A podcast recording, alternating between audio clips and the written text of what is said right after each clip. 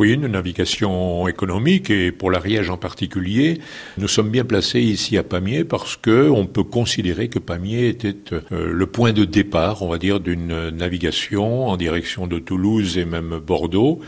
Et euh, tout ceci se déroulant euh, au Moyen Âge ou à partir du Moyen Âge, puisque l'Ariège trouve son sens économique à partir de cette époque-là, et pour Pamiers en particulier, avec euh, la vente, la commercialisation du vin de Pamiers, du vignoble à Pamiers, qui était embarqué sur l'Ariège au port Saint-Martin.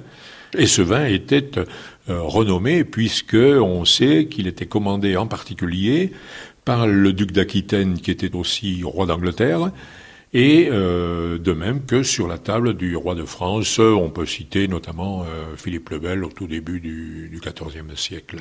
Pamiers est une place intéressante géographiquement parce qu'on est dans la basse vallée de l'Ariège. Oui, euh, bon, le, torrent, on peut dire, s'arrête ou s'amenuise du côté de, de Varilles peut-être, hein, voire la sortie de, de Foix. Nous passons de la forme torrentueuse euh, à la forme quand même plus navigable de, l'Ariège. Encore fallait-il l'entretenir. Et euh, nous avons des textes qui déjà au XIIIe siècle euh, nous disent en particulier que les consuls de la ville de Pamiers devaient payer certaines sommes, des sommes parfois conséquentes, pour maintenir cette navigabilité. La ville devait payer aussi des droits de passage, des, des leudes.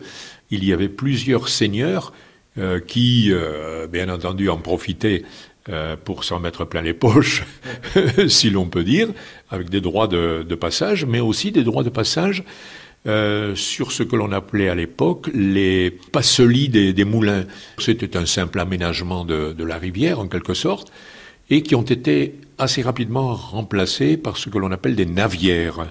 Euh, des navières, c'est-à-dire des petites dérivations euh, canalisées qui permettaient justement une navigation plus facile et qui permettaient aussi, ce qui n'était pas le cas auparavant, de pouvoir naviguer dans les deux sens à tel point qu'il y a euh, une sorte d'expression, donc à l'existence des passelies, une expression qui disait qu'un bateau ou, même quelque chose d'autre qui passait à Calers, à Passat à Calers, on ne le revoit plus. C'est-à-dire que les bateaux qui descendaient ne pouvaient pas remonter et étaient à l'arrivée démontés et vendus pour le bois, tout simplement.